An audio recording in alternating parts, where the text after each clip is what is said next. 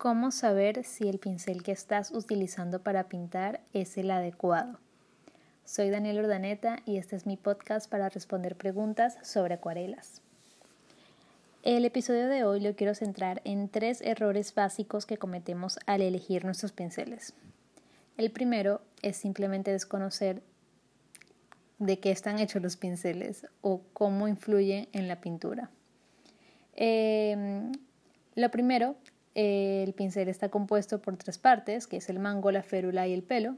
El mango es donde lo tomamos, la, mayoría de veces están, hechas, eh, están hechos con madera. La férula es lo que conecta el pelo con el mango, por lo general son de, metal o en otros países lo hacen de aluminio. Y el pelo es la parte más importante.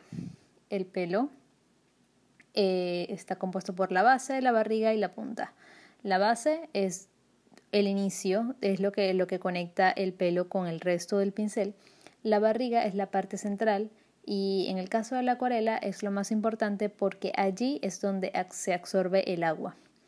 Y la punta, por lo general, eh, para pinceles de acuarela tienden a ser muy fina. Entonces, los pinceles más adecuados para pintar con acuarela eh, son los que llamamos de punta redonda, que tienen como una forma de gota van gorditos hacia arriba y luego se van poniendo finitos al final.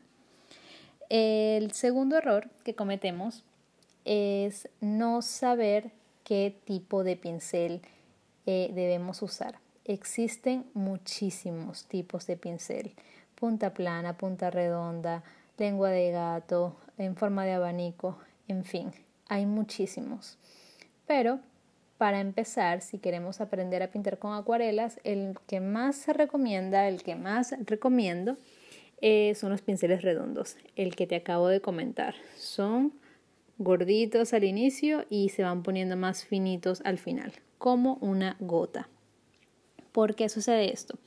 Este pincel está fabricado para absorber y retener mucha cantidad de agua. Así cuando estés pintando con acuarelas puedes realizar manchas muy fluidas.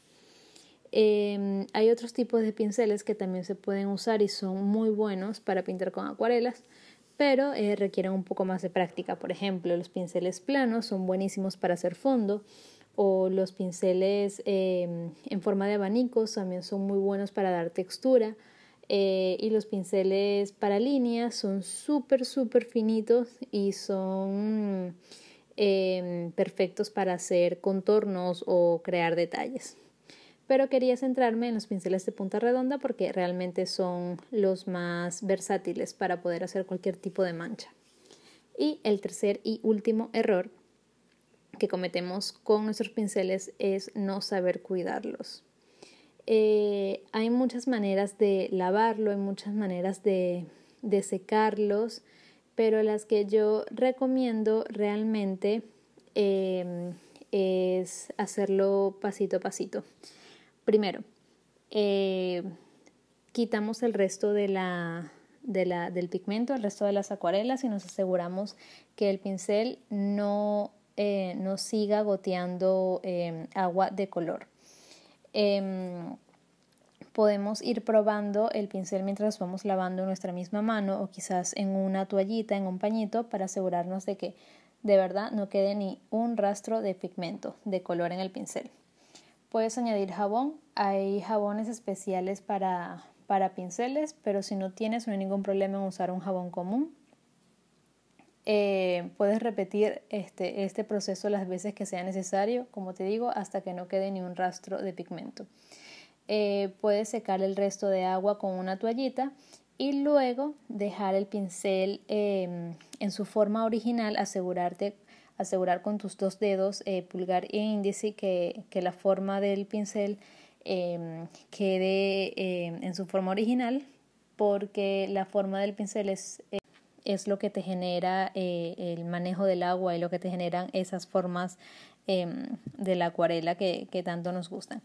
Eh, y bueno, para dejarlo secar es em, importante dejarlo en forma horizontal, no aplastar el pelo con algo o no dejarlo boca arriba, em, porque si lo dejas así boca arriba con la punta hacia arriba, eh, el agua se filtra por el mango y te puede dañar la madera. Entonces, con esos tres errores ya puedes identificar em, qué pinceles te conviene y cómo cuidarlos para que tus dibujos y tus prácticas mejoren muchísimo más cada día. Te recuerdo que para más información puedes visitar mi página web danielordaneta.com y si tienes alguna pregunta me la puedes hacer llegar a mi correo electrónico info Nos escuchamos pronto.